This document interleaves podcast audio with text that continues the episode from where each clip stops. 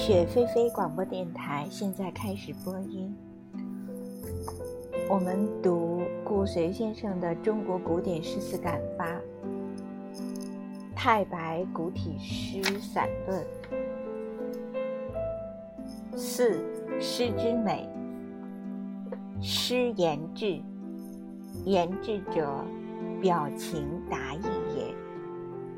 详细分起来，志于意不同。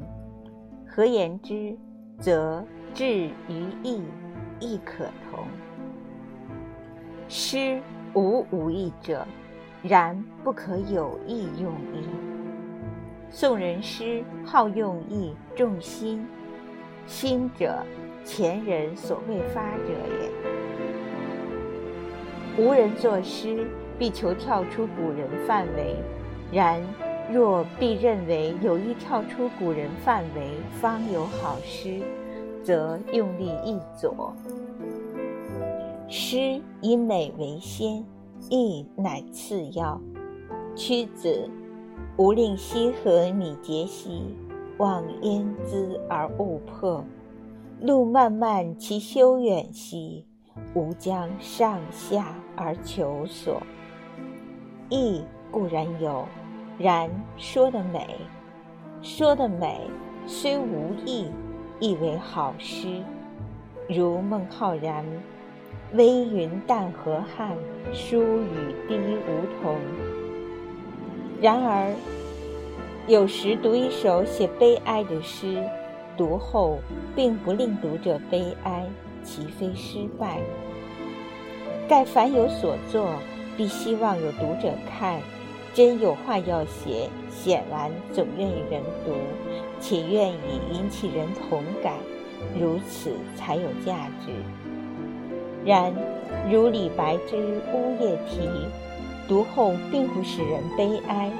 其其技术不高，亦情感不真，此皆非主因。主因乃其写得太美。黄云城边乌玉栖，归飞雅雅枝上啼。机中织锦秦川女，碧纱如烟。隔窗雨，庭梭怅然意远人。独宿孤房泪如雨。诗原为美文，然若字句太美，则往往字句之美遮蔽了内中诗人之志。故古语曰：“信言不美，美言不信。”此话有一部分可靠，然如以此说，则写好诗的有几个是全可信的？一个大诗人说的话，并不见得全可靠，只看他好不好而已。如俄国小说家契诃夫，旧俄时代以短篇小说著名，人称之为“俄国莫泊桑”。实则契诃夫比莫泊桑还伟大，其所写小说皆是诗，对社会各样人士了解皆非常清楚。莫泊桑则抱了一颗诗心，暴露人世黑暗残酷，令人读了觉得莫泊桑其人亦冷酷；而契诃夫是抱了一颗温柔敦厚的心。虽骂人亦是诗。有时诗写悲哀，读后忘掉其悲哀，仅欣赏其美。《太白乌夜啼》即如此。首句“黄银城边乌玉栖”，所写景物凄凉，而字句间名词动词真调和。次句“归飞雅雅枝上啼”，如见其飞，如闻其啼。此二句谓为彼亦可，谓之兴亦可。彼者，谓屋上栖，何人不归？兴者，则为此时闻乌啼而已。碧沙如烟隔窗雨，句真好。诗固然要与理智发生关系，而说好是与幻想发生关系。碧沙如烟隔窗雨，句即由幻想得来。黄云、归飞、碧沙，此三句是诗，令机中停缩独素。三句乃写实，因欣赏黄云等三句之美，遂忘其独宿空房之悲，泪如雨，何尝不悲？悲令人望之耳。诗之美与音节字句皆有关，诗之色彩要鲜明，音调要响亮。太白乌叶题之“黄云”二字，若译为“暮云”。意思相同而不好，即音不鲜明、不响亮。清赵直信有声调谱《秋古谭龙录》，只是古风之平仄，比较而归纳之。然此书实不可据，近体诗有平仄，古诗无平仄，而亦有音节之美，如太白。黄云城边乌玉栖，归飞雅雅居上题。二句，平平平平平仄平，平平。非律诗之格律，却有音节之美。格律乃有法之法，追求诗之美，乃无法之法。《金刚经》有言：“有法者，无法可说。”是名说法，其实所谓诗法，便非诗法。太白此二句就不可讲。《诗经·王风》有“君子于义”，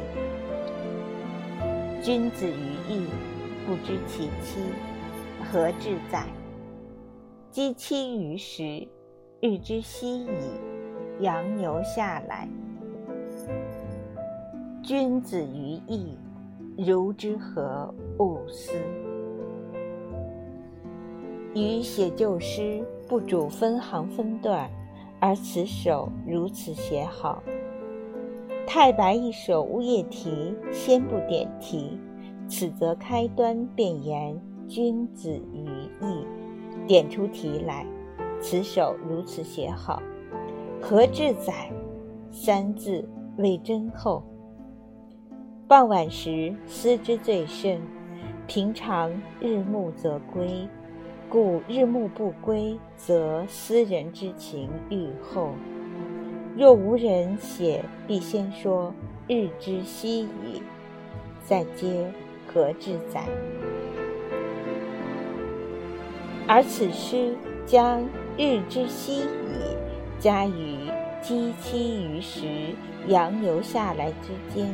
好，心中但思君子，忽见积期于时，应知日之夕矣。再远望，见羊牛下来，且羊牛二字比牛羊好。羊字在中间，音似一提，太提不好。绝对是羊牛下来。有人说羊行快，故在牛前，如此解便死了。如之何物思？